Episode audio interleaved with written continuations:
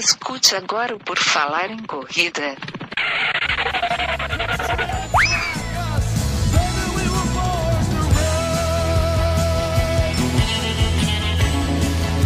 Are you ready to run?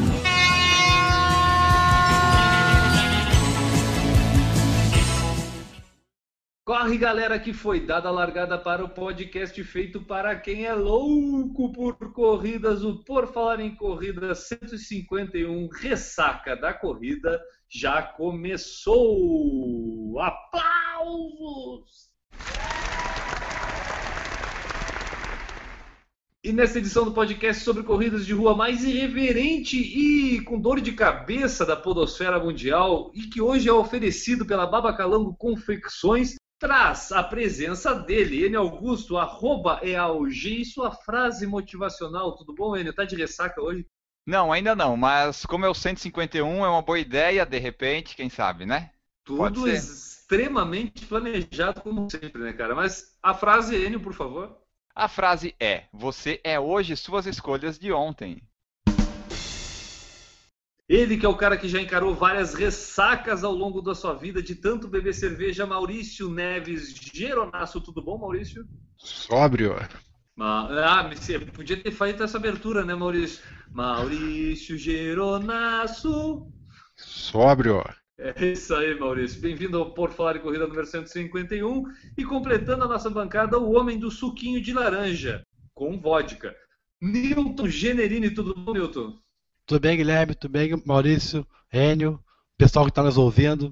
Eu sou o Guilherme Preto, arroba Corrervici, e quem quiser saber mais sobre o nosso podcast, pode acessar o porfalarencorrida.com. E quem quiser acompanhar o nosso dia a dia, pode ir lá no Snapchat, Pode também ir nas redes sociais, blog, Face, Twitter, Instagram, YouTube e enviar suas mensagens através do SAC, Serviço de Atendimento ao Corredor, que está lá no nosso site. Pode ser sugestão de pauta, relato de prova, dicas, dúvidas ou perguntas. Mandem suas mensagens, a gente adora receber as mensagens e, é muito importante para que a gente saiba o que fazer aqui no Por Falar em Corrida, porque é difícil às vezes a gente planejar nossa pauta sem saber o que o pessoal está achando do nosso podcast. Então mandem mensagens, não fiquem com vergonha. Mandem mensagens para a gente querendo ajudar o Por Falar em Corrida, também vai lá na iTunes, por exemplo, e avalie o nosso podcast, deixando seu comentário, dizendo o que, que acha. O quanto Por Falar em Corrida lhe deixa feliz. Deixe lá no, nos comentários das avaliações dos podcasts na iTunes, assine nosso feed, compartilhe nosso conteúdo e assim você vai nos ajudar a fazer o Por Falar em Corrida cada vez melhor. Bom, hoje a gente começou o podcast falando de uma forma com dor de cabeça, de ressaca, bebida, mas não é bem essa ressaca que a gente vai falar no programa de hoje. Vamos ver o que, que a gente vai fazer no programa 151 do Por Falar em Corrida. Vai lá, Ed.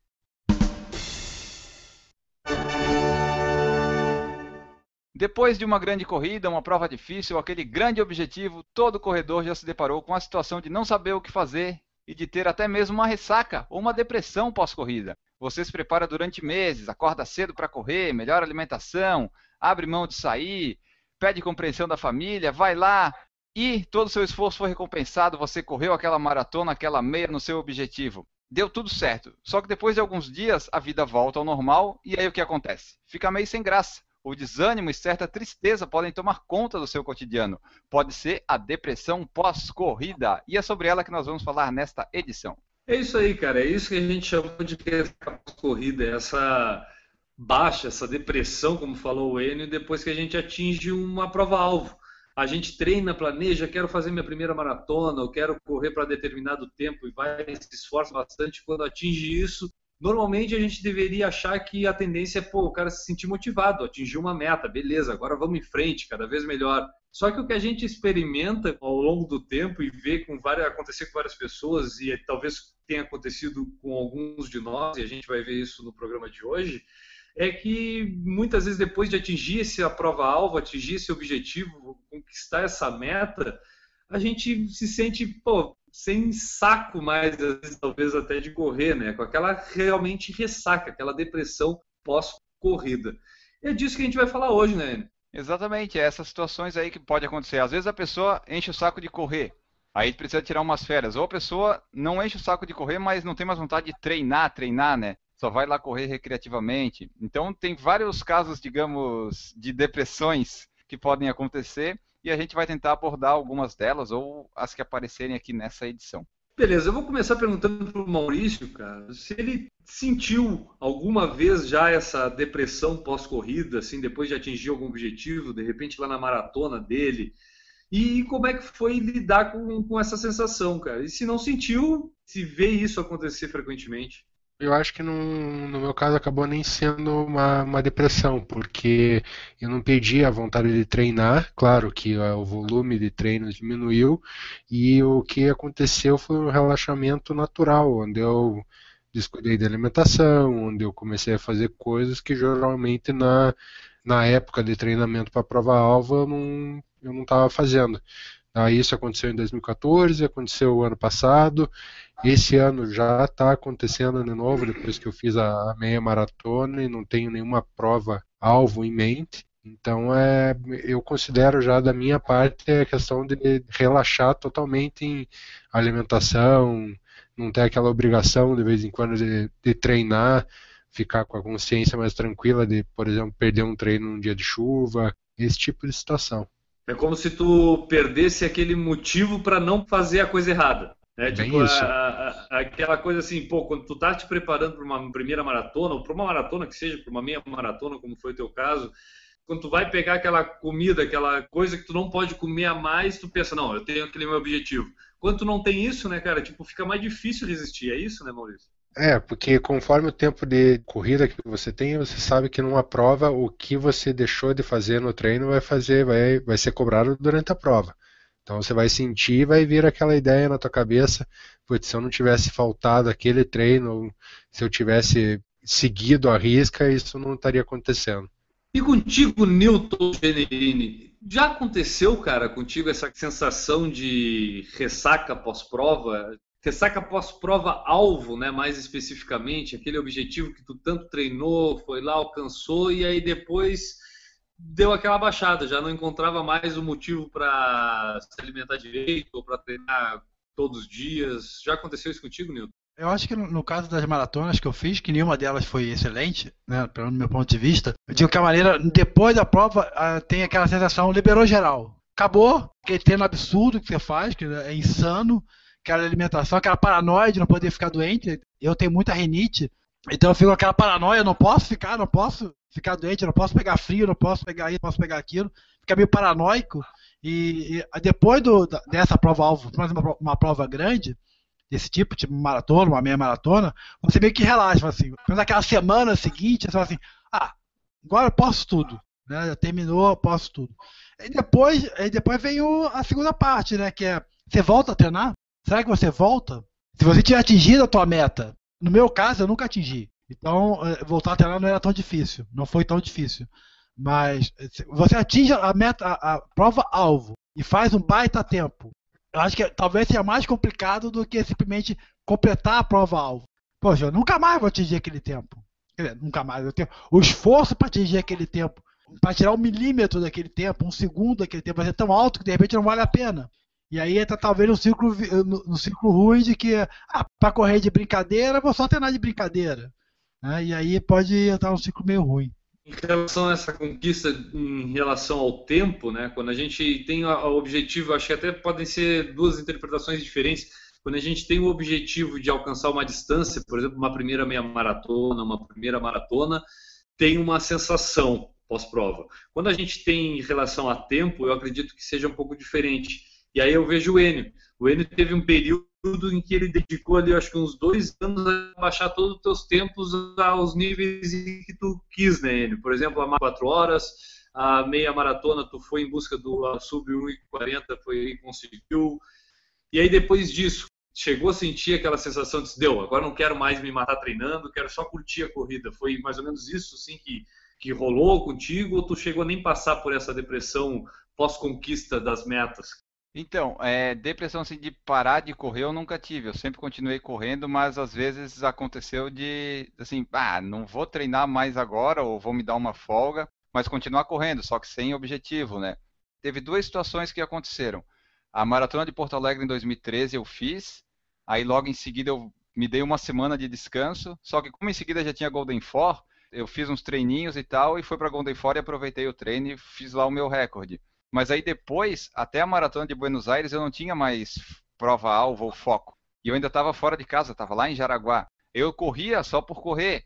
Mas eu sabia que tinha maratona, mas não estava querendo treinar para isso, porque eu fiz o 3,59 na maratona também. Daí assim, pô, já fiz sub 4 horas, era o que eu queria da minha vida por enquanto da maratona. Aí não tinha mais vontade para treinar e fazer longão e pensar em tempo. Fui mais para Buenos Aires porque já estava tudo meio pago lá naquela promoção que a gente fez e tal, né? Daí tinha que ir e fui. E ano passado foi depois da meia de Floripa que eu fiz o meu recorde pessoal. Eu ainda tinha mais um mês de treino até chegar a Golden Ford Brasília. E daí é difícil manter o foco, porque eu já tinha conseguido fazer 1,38 e eu sabia que Brasília ia ser quase impossível. Aí veio férias, veio comer demais logo depois da corrida, veio um, aquelas recompensas, né? E daí acabou que não saiu tão bom. Aí depois de novembro da Golden Four eu parei por causa do joelho, parei por outras coisas, e daí agora estamos voltando. Mas é sempre assim, depois de uma, uma prova-alvo atingida, principalmente meio maratona, dá uma caída.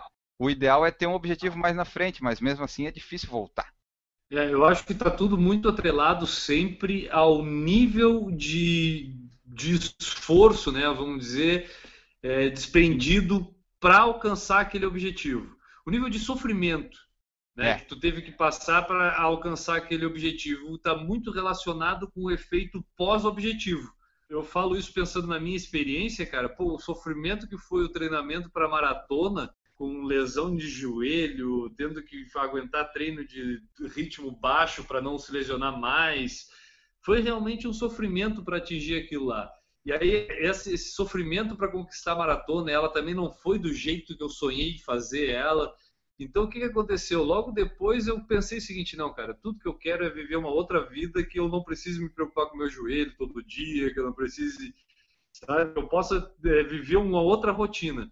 Porque, cara, eu acho que até essa palavra rotina, é, é, ela é a palavra-chave para que tu consiga conquistar realmente uma meta. Tu não tem como conquistar nada na tua vida se não tiver pelo menos o mínimo de rotina na tua vida para que tu consiga fazer aquilo com persistência e atingir a meta. Essa rotina é que pode te causar mais sofrimento ou menos sofrimento. E aí, querer mudar essa rotina foi o que eu quis logo após. E aí veio toda a questão de curar lesão, de não curar lesão, teve tentativa de retorno.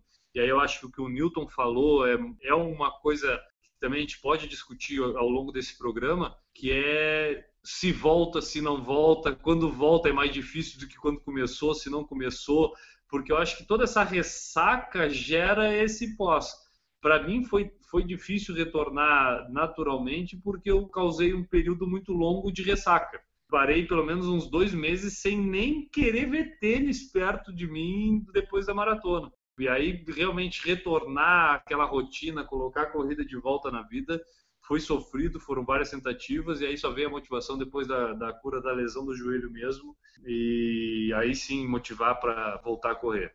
Mas é, eu acho que é isso, né, cara? Tipo, eu acho que esse nível de sofrimento em Newton é, que tu passa para atingir o objetivo é um pouco do que vai acontecer depois é reflexo disso.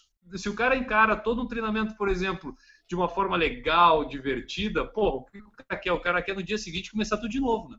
Tá, vamos pegar, vamos pegar do, do, do princípio. Quando você começa a correr, todo objetivo que, que você quer, você atinge. Novo? Quer que eu faça a abertura do podcast de novo? Não, não.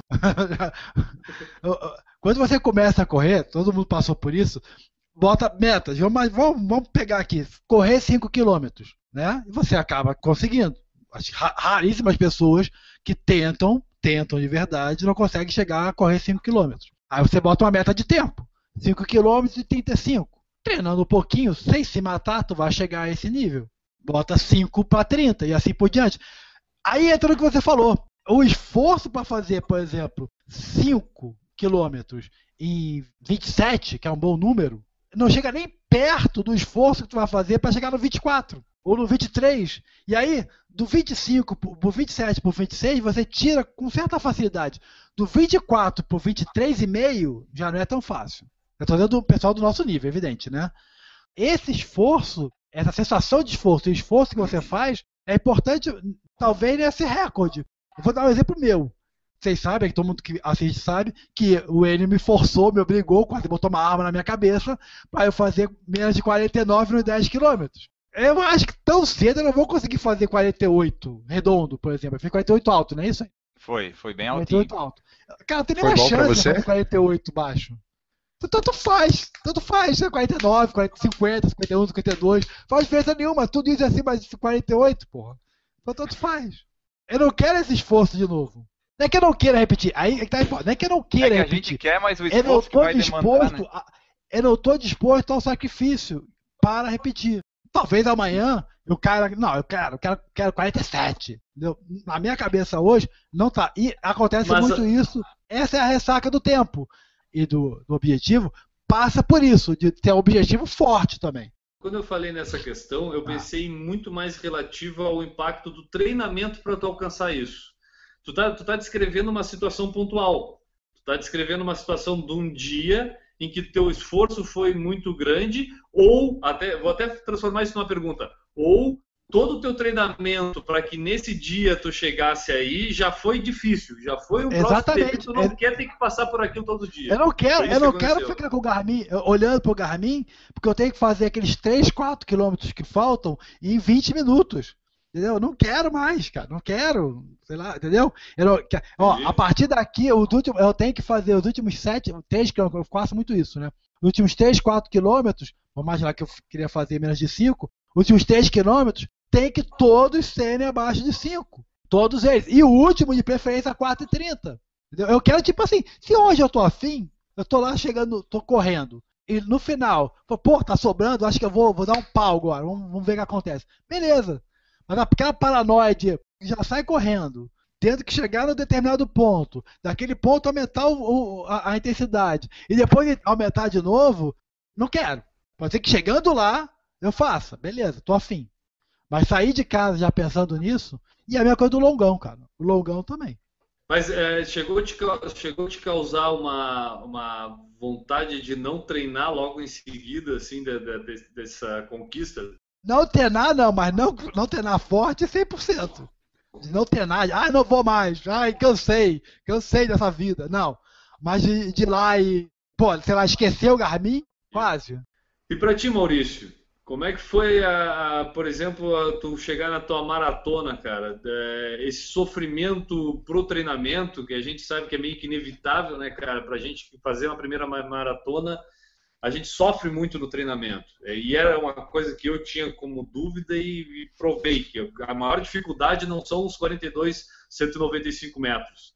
É, a dificuldade são os três meses, quatro meses, seis meses de treinamento, dependendo da pessoa, mas o treinamento em si da maratona é algo que é sofrido, né, cara? E aí causou em ti aquela sensação de dia seguinte dia seguinte, cara, nem um metro durante um mês, pelo menos. Não, justamente, foi bem no- na época do treinamento que me fez pensar em não realizar a prova. Tá? Que todo mundo ficou sabendo, que foi num- no último Ah, longo que eu fiz. Tu teve, tu teve uma espécie de ressaca durante a festa, né, né Maurício? Durante a festa, é, é, eu não sou, eu acabei tendo uma, uma experiência no, no último treino, tá? Que não foi nem a questão do, do que eu passei no treino, mas foi a consequência dos meses que eu vinha treinando forte para essa prova-alvo. Eu cheguei no último treino, não me senti bem, terminei o treino esgotado, o que me fez a pensar que eu e decidi em não fazer a prova. E daí a história todo mundo sabe depois do que, o que aconteceu. Mas é, o treino, você realizando treino sério para uma prova como essa, maratona, né, é totalmente extenuante, você se esgota. E tu, e tu ficou, porque pela, pela descrição do, do caso do Newton, é, me veio uma coisa, às vezes a gente pode ficar com uma ressaca específica. E essa ressaca específica ela não é pontual, ela não é no, simplesmente pós-prova, ela é uma ressaca que permanece talvez por um longo prazo. Por exemplo, o Newton não quer mais tentar fazer abaixo de 49. Ele pode amar fazer meia maratona, ele pode amar fazer outras coisas. Agora, essa, essa busca de um tempo mais baixo do que 49 minutos no, nos 10 quilômetros para ele, não mais. E, e, e, isso te causou, eu, eu, por exemplo, vou citar o meu caso, maratona, tenho muita vontade de fazer uma maratona, desde que eu não precise aguentar aquele volume de treino que é para fazer a maratona. Então eu quero, de repente, arriscar fazer uma maratona treinando menos, entendeu? Alguma coisa assim. Agora, volume de 60 km por semana, 50 km por semana, cara, tá, não, é um troço que chega a me dar uma, um repé, né? Me dá um repé justamente de pensar nessa possibilidade. Contigo também rolou assim? Não, acabou não rolando, porque foi engraçado. Eu acabei me divertindo tanto na prova e tendo uma prova tão com um sabor tão especial que chegou dois, três dias depois eu já estava treinando novamente. E nunca mais Aí... fez uma. Não, não fiz porque justamente é aquele negócio, eu não quero tornar a repetir uma prova como essa somente por fazer, porque realmente você para fazer uma maratona você tem que estar muito bem preparado porque o corpo acaba sofrendo durante 3, 4 horas ali coisas que você pode vir a colher uma lesão ou algum problema sério de saúde alguns dias e meses depois. Tá? E existe aquele, aquele velho ditado, né? Se você fizer um exame do teu fígado no dia seguinte da maratona, você parece que está com cirrose. Reação que teu corpo dá num, num exercício de esforço como esse é impressionante. E não adianta querer fazer por fazer. Acho que se você se preparar direitinho, você consegue fazer. Esse ano eu tenho interesse em fazer. Tá? Eu já venho me preparando desde o começo do ano com um volume alto de treino. Tá? Bem nisso que o Guilherme falou. Eu já venho com uma rodagem semanal de mais ou menos 50 quilômetros. Então eu já venho rodando bastante para poder ter um período sem treino, como o Murilo falou naquele último podcast sobre treinamento, né? E chegar na maratona com um volume alto e bem, bem preparado. E aí dessa vez sem mimimi, sem fiquinho de não vou fazer, de tão ruim. É, é que negócio, né? É, acho que... Sem frescura dessa vez, né? É, acho que sempre quando você faz pela primeira vez, você fica com aquele receio, né? E eu, além do receio é, de não. Fica com o cu na mão.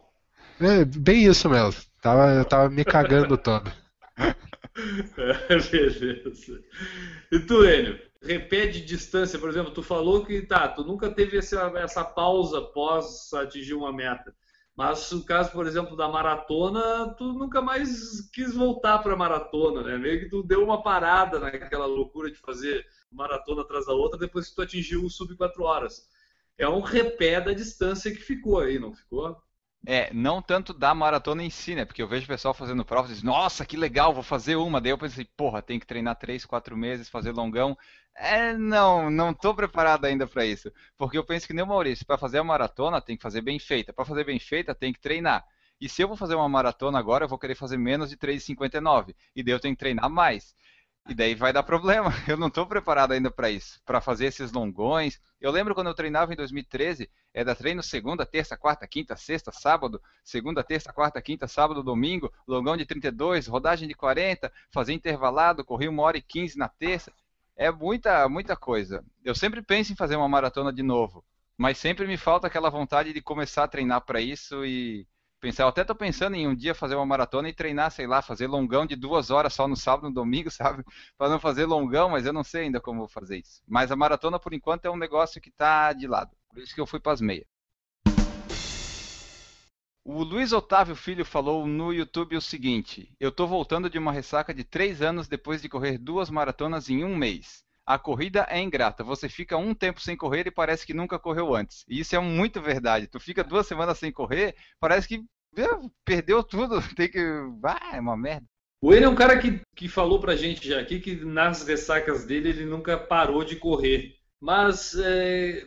Enio, será que essa parada, cara, às vezes não é boa de repente para manter uma motivação mais adiante, para de repente o cara mudar aquela rotina que eu falei e ver que existe vida após a morte e de repente voltar à corrida.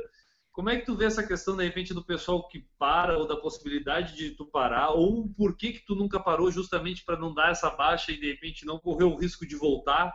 É, é isso que te levou a nunca nunca parar? É, primeiro é porque eu gosto de correr, daí eu tento sempre continuar correndo. Só que tem as paradas programadas, tipo, depois da maratona eu parei uma semana. Depois agora da Golden Ford Brasília em 2015, eu optei por parar duas semanas.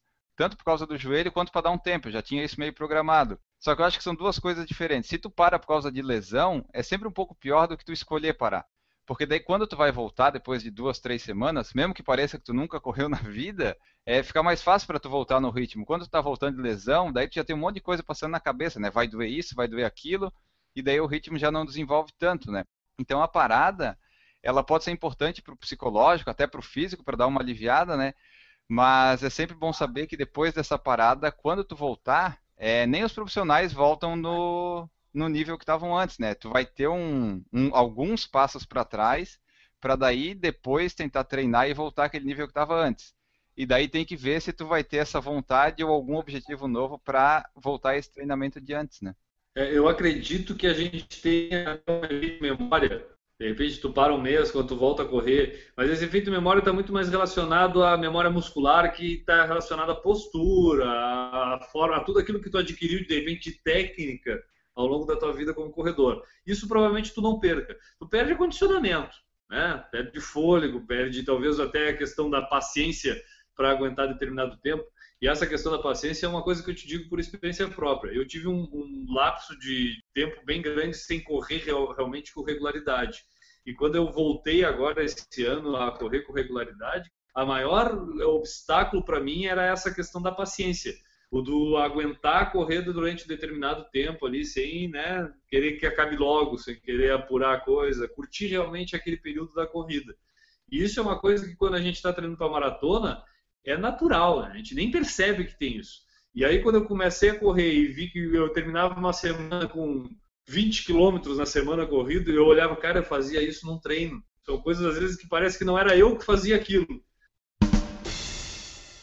O Dejaldir Santiago falou que maratona é complicado. Vou esperar completar três anos de corridas constantes e umas seis meias maratonas para conseguir um lastro significativo para tentar a primeira maratona.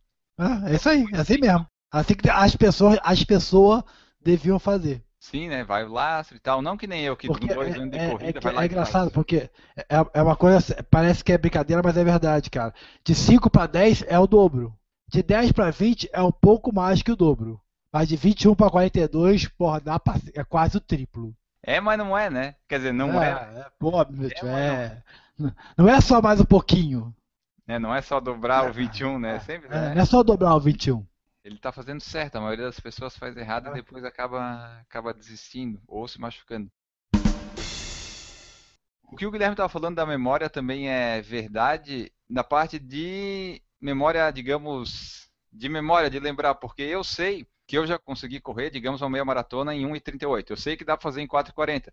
Então eu sei que eu consigo correr um quilômetro ali no treino abaixo de 5 por 1. Tá na memória. O físico ainda não vai, mas a gente sabe que consegue porque já fez uma vez. Já quem nunca fez isso, né, quem só correu um determinado tempo, a pessoa tem essa memória para chegar em determinada, digamos, velocidade, né? Fica mais fácil para voltar, principalmente se for uma parada só, uma parada assim, é, digamos, técnica, para dar um tempinho da corrida. Mas fora isso, a memória ajuda, né, Newton? Essa parte de cabeça que ele estava falando também é importante. É, é- é engraçado, né? Você sai para correr um longão, um longão desse, duas horas e meia, três horas às vezes, que você sai de casa às nove horas e sabe que só vai voltar lá para uma hora da tarde. Pô, depois do almoço. Ah, pô, e é normal, e tu faz isso normalmente, como se fosse a coisa mais natural do mundo. Aí tu para. Aí tu vai, tu chega, vai sair às nove e voltar às dez, puta, é muito tempo. né? É, é- essa parte, isso, isso é engraçado. No domingo passado que eu fiz 17, que pra mim é o recorde do ano, é, eu fui pensando nisso, falei, cara, não é tanto, cara. Tu já correu muito mais, quase o dobro disso aí. Fora a, a maratona em si, né? Mas no treinamento, tu já correu o dobro, quase o dobro disso aí. Uma boa. Óbvio, ficava cansado, extenuado, mas completava.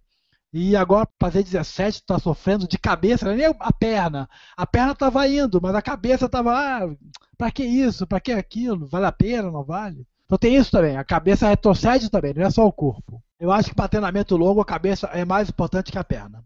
Óbvio, Sim, a perna sim. você vai Ah, treinar, com né, a perna, né? É óbvio. Né? Tu vai chegar de 10 km, ah, vou fazer longão de 30. Né? Minha cabeça tá boa, vou batendo papo.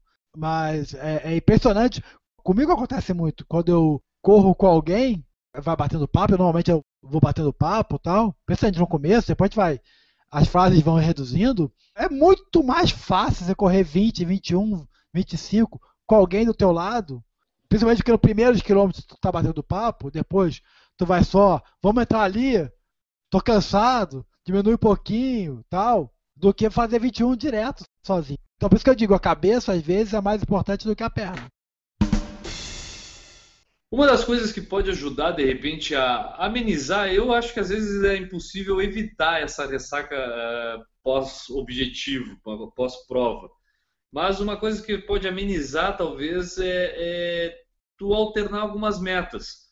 Né? Ou, de repente, já ter um objetivo pré-estabelecido antes.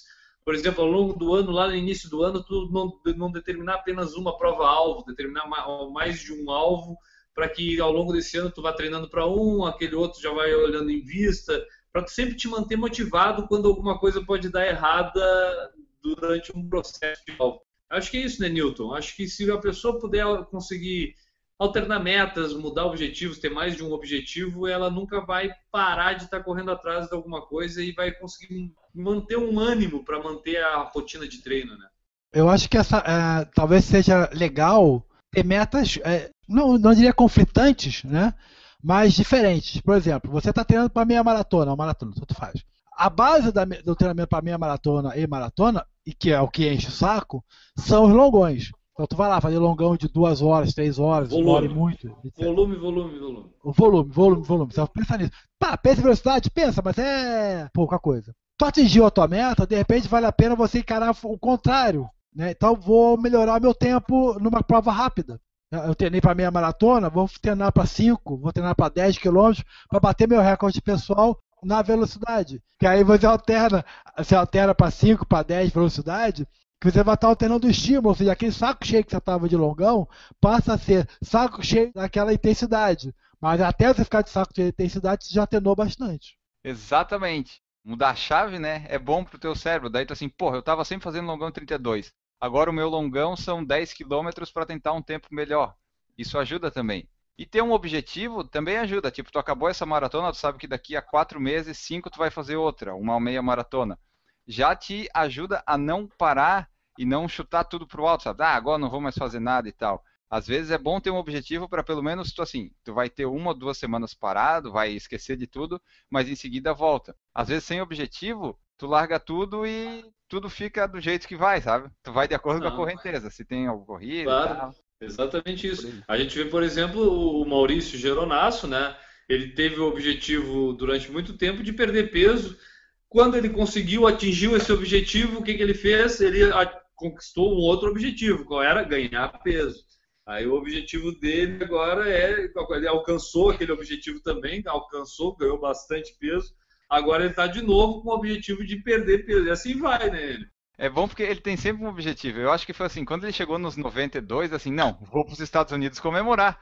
Vou tentar chegar nos 100. Passou dos 100, agora o objetivo é diminuir. E daí ele fica nisso e a vida dele não é monótona. A vida dele tem sempre uma emoçãozinha, uma montanha russa, é bem legal. O cara come, come, come, come, come, come, não aguenta, não aguento mais comer, vou parar de comer. Aí ficar de dieta, arrozinho, alfacezinha, brócolis, não sei o que. Aí emagrece. Ah, tô de saco cheio dessa porra! Aí, chocolate, chocolate, chocolate, churrasco, cerveja, etc. Engorda. É muito bom pra saúde. Perfeito. É assim que funciona, né, Maurício? Um objetivo atrás do outro, sempre tendo um objetivo, né? Então, esse feriado, por exemplo, é, a gente está gravando logo depois do, do, do, feriado de Corpus Christi, né? Eu, minha intenção era engordar no feriado, consegui. Agora minha intenção pós-feriado é emagrecer. Vamos, vamos à luta. O problema do Maurício não é que ele não consegue emagrecer. O problema do Maurício é que tem muito feriado. Aí ele tem muita chance para comer, e, né, e principalmente esse feriado prolongado. Que aí não é só o dia do feriado, é o dia do feriado, o dia depois do feriado, o dia depois, depois do feriado, e assim por aí vai. Acho que é mais ou menos esse o problema do Maurício, né?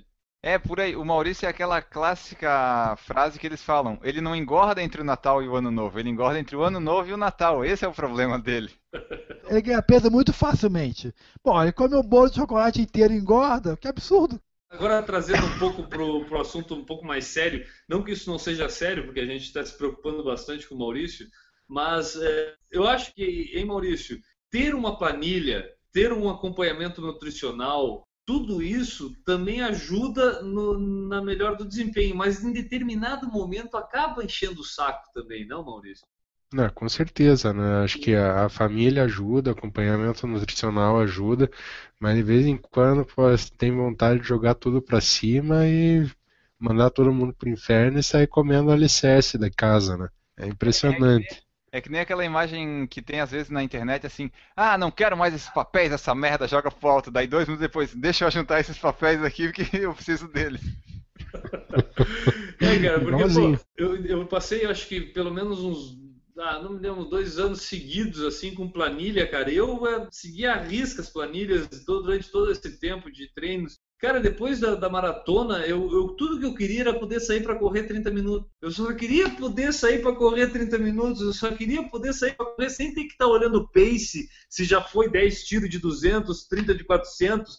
Aquilo já tinha me enchido o saco, sabe? Tipo, então, eu acho que às vezes é, a gente às vezes precisa voltar um pouquinho ao- a ser um ser humano normal, correr 30 minutinhos, para ver que também tem esse lado bom da coisa de aproveitar, né? Então, por isso que eu falei, seguir um acompanhamento nutricional é uma maravilha, beleza. Eu, Guilherme, consigo fazer isso durante 365 dias por ano. E acho que é isso, né, Maurício? Acho que a questão é que às vezes só esse objetivo às vezes cansa e a gente é ser humano normal, a gente tem a vida, tem os estresses do dia a dia, estresse da família, estresse do trabalho, e queira ou não queira, a gente precisa ter uma válvula de escape, né? É, eu sou aquele típico alma de gordo, realmente, para falar a palavra certa. Eu sei que eu não posso comer, me dá vontade, vou lá, como, um minuto depois eu tô arrependido de ter comido. Aí tu Mas come mais um satisfeito. pedacinho pra. E dois minutos depois ele volta lá e pega outro pedaço. Aí no terceiro minuto ele tá arrependido. E e assim Porque vai. é muito bom, tem inteiro. que repetir. É crime e castigo o dia inteiro. Uma das melhores coisas da vida é comer, né? Fazendo aquela relação de aprendizado com tudo que a gente faz, eu queria que do programa de hoje a gente fizesse a seguinte reflexão, Enio. Das vezes em que eu tive a ressaca da corrida, o que, que eu pude aprender para da próxima vez amenizar essa ressaca? Entendeu? Tipo, da mesma forma quando a gente tem ressaca de trago, quando a gente tem ressaca de bebida. Então, A gente já no outro dia, nunca mais eu vou beber, nunca mais eu vou beber. Dá uma semana, tá lá o cara de novo bebendo mais um pouquinho, né? Então a gente tem que aprender com aquilo. Então da próxima vez eu vou tomar um engove antes. Né? Tipo, o cara já vai melhorando a performance. Não, da outra próxima vez eu não vou misturar as bebidas. Né? Tipo, E aí o cara vai melhorando, a ressaca vai diminuindo, ou vai tomando pelo menos uma densidade menor na vida da pessoa. Com a corrida, essa ressaca pós-prova, essa ressaca pós-objetivo, também a gente pode fazer isso. Tá? Eu queria que tu dissesse, por exemplo, das tuas ressacas, dessas que a gente citou, por exemplo, a do tempo com a maratona, o que, que tu aprendeu que da próxima vez que tu tiver um objetivo com uma maratona, talvez tu não faça, não repita, evite para que essa ressaca seja menor, por exemplo? O que eu acho que eu conseguiria, que é bom fazer, é ter um objetivo logo à frente que seja plausível, sabe? Não fazer que nem eu fiz em 2013, que eu acabei a maratona e o próximo objetivo era uma maratona. Aí dá uma travadinha no cérebro, não vai pra frente, sabe? A parte de alternar distância e tempo também achei interessante. Tipo, eu cansei de maratona, fui pra meia, diminuí a distância e tentei aumentar o tempo. Funciona também. Eu acho que é- se tiver que fazer alguma coisa diferente é ter mais objetivos, sempre ter objetivos para não parar totalmente e também alternar essa, esse foco. Às vezes focar mais no tempo, na distância curta e depois aumentar para a distância quando ficar muito ruim correr forte, sabe?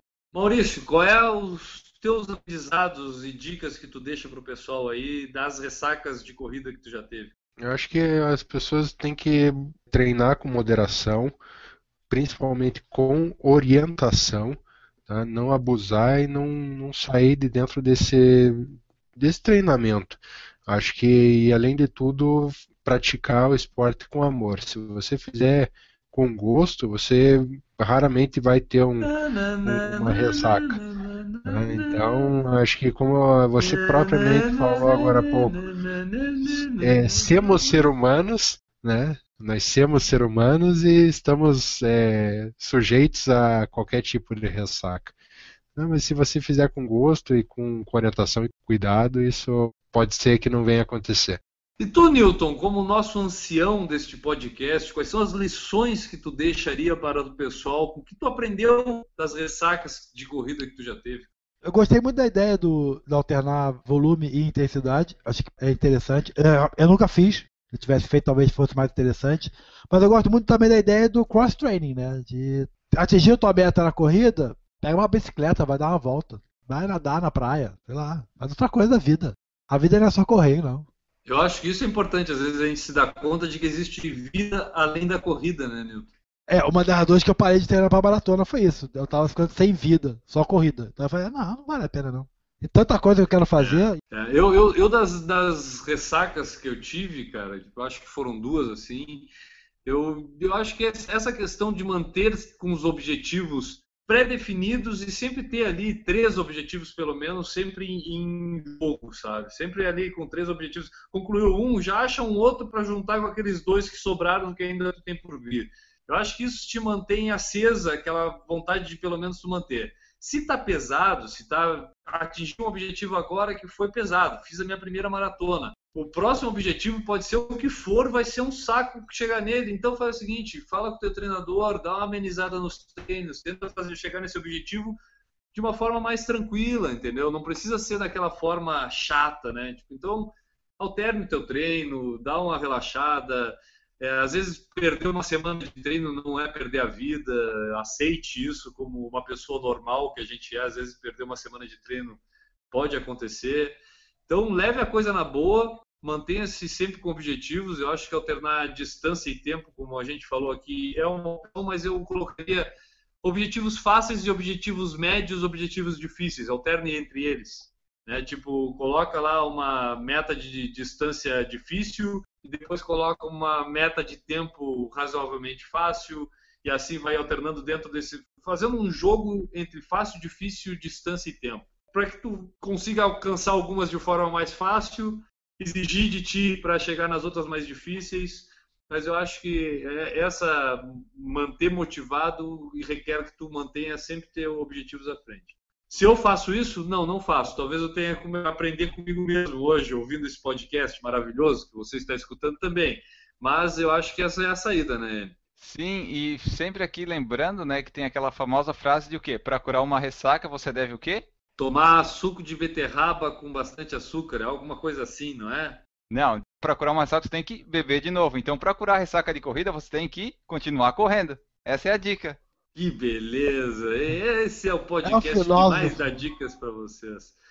Então, eu acho que era isso. Se você tem a sua experiência de ressaca de corrida, manda para a gente, deixa no comentário da postagem deste podcast lá no porfalarencorrida.com contando a sua história. Oh, atingi determinada meta, depois só quis saber de ficar de ressaca, mas ressaca de trago mesmo, fiz muita festa, ou botei as pernas para cima, só baixei depois que elas já estavam mais finas, lá sei eu alguma coisa assim, manda sua experiência para a gente, a gente vai adorar ler aqui nas mensagens, que é o que a gente vai fazer a seguir. Então agora é a hora das mensagens aqui no Por Falar em Corrida, as mensagens que o pessoal manda para a gente, Enio Augusto. Vamos ler algumas? Isso, temos duas aqui que nós vamos ler.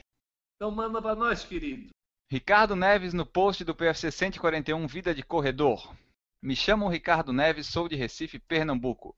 Tive o prazer de correr ao lado do Fly a meia maratona do Rio de Janeiro em 2014. Lógico que ele não lembra de mim, pois não sou famoso. Mas lembro muito bem que ao passar por ele em Copacabana, falou comigo por alguns segundos, sempre com um sorrisão no rosto, desejei boa sorte e segui minha corrida.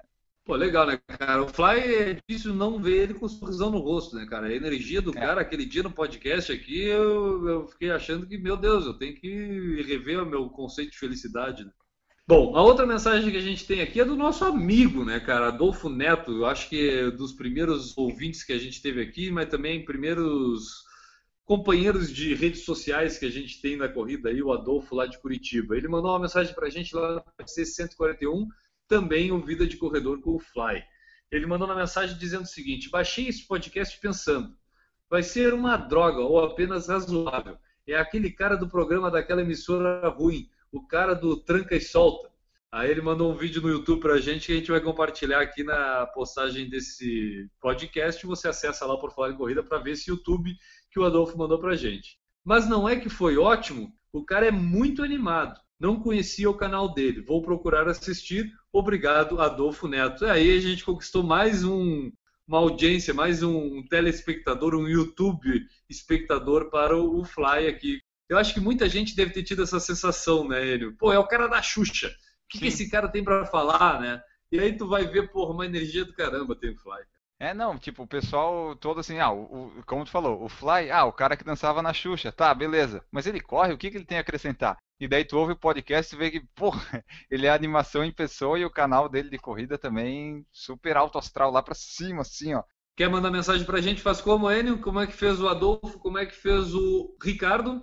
O pessoal pode mandar lá no saque o serviço de atendimento ao corredor, envie sua mensagem que a gente vai atender você, corredor, aqui no nosso podcast.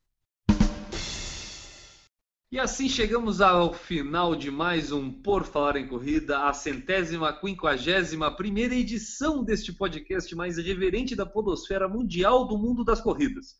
Este é o Por Falar em Corrida que vai cruzando a linha de chegada e é aquele momento de dar o abraço, o abraço daquelas pessoas que nos ajudam tanto nessa vida. Maurício Neves de Oronaço, o teu abraço de despedida do Por Falar em Corrida 151 fica para quem? Meu abraço de despedida essa semana eu vou deixar para toda a minha família que me aguenta toda segunda-feira gravando esse podcast na maior paciência, sem me incomodar um minuto sequer. Cara, merecem muito mesmo. Mas umas 10 salvas de palma põe aí pra mim, a técnica, por favor.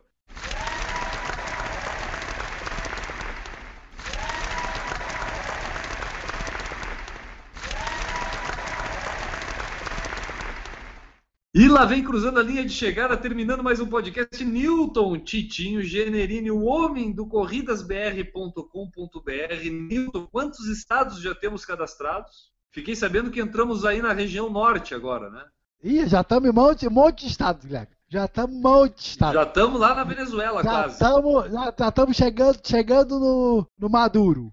Toda a região sul, toda a região sudeste, centro-oeste e, além disso, Ceará, Pernambuco e a Bahia. E o Pará. E o Pará que fica na região norte, até onde eu sei, né? Atualmente é mais fácil entrar lá, www.corridasbr.com.br e ver se seu estado não está lá, porque a maioria já está.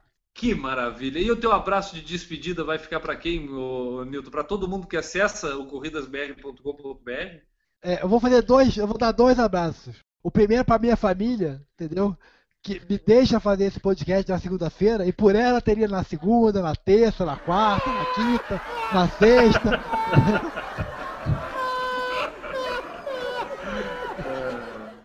E o abraço segundo? Pessoal, abraço que vai ficar, que vai ficar é pro pessoal que assiste aqui o nosso podcast. Principalmente o pessoal do ao vivo. Pessoal, vamos ver o ao vivo que é muito mais legal. É isso aí, o PFC ao vivo toda segunda-feira, sete e meia da noite no YouTube ou é no YouTube, né, Enio? No YouTube, YouTube tá lá, sempre lá, você assiste, assina o canal, dá o joinha no vídeo e vamos lá. youtube.com/barra por falar em corrida estaremos lá. Enio Augusto chegando para cruzar a linha de chegada para quem vai deixar seu abraço de despedida e o tchau de hoje, Enio. Meu abraço de despedida vai para todo mundo que eu encontrei na meia de Floripa ontem e é isso aí. Perfeito, galera. Eu vou deixar o meu abraço de despedida para a minha equipe Time, eh, lá time, equipetime.com.br, a a assessoria esportiva com qual eu treino, a Mariana Andrade, sexta colocada no Ironman Brasil, é minha treinadora, então um abraço para todo mundo. A gente vai ficando por aqui e um abraço, eu vou deixar mais um abraço. Um abraço para a família do Maurício, um abraço para a família do Newton, um abraço para a família do Enio, um abraço para minha família que atura a gente fazendo esse podcast aqui, como muito bem lembrou o Maurício Neves de Jornaço. Merecem um abraço e um abraço para toda a nossa audiência também. Já deu. Distribuí abraço para todo mundo. Chega a hora de terminar. Toca o gongo, rapaz, que terminamos. Tchau. Errou! E E nessa- nesta edição do podcast. Peraí. E nesta edição do podcast. Ah! E nesta edição. Ah. Errou! E nesta edição do podcast, que é um oferecimento da Babacalão Confecções, não, vai, não tá legal, Enio. Não tá legal, não tá casado. Aceitamos sugestões. Você está assistindo isso? Mande sugestões. Como você, como a gente deve fazer essa abertura? Porque não tá encaixando. Errou!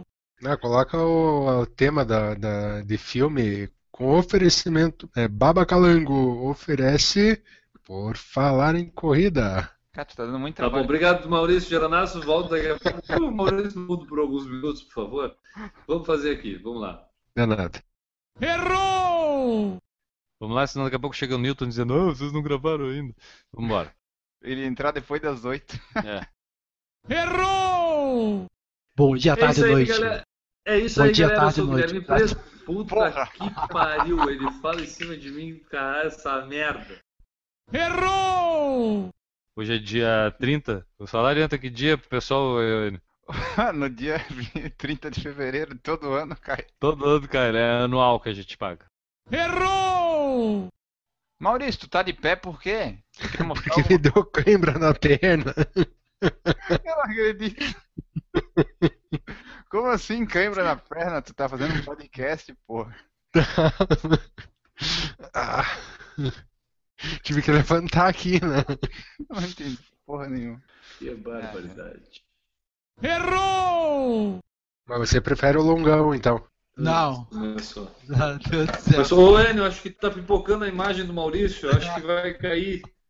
O Maurício tá Acho mal ali. Tem um problema com o Maurício, na ligação do Maurício ali. Dá uma olhada pra nós aí, Otec. Vamos arrumar, É... vamos arrumar. Errou!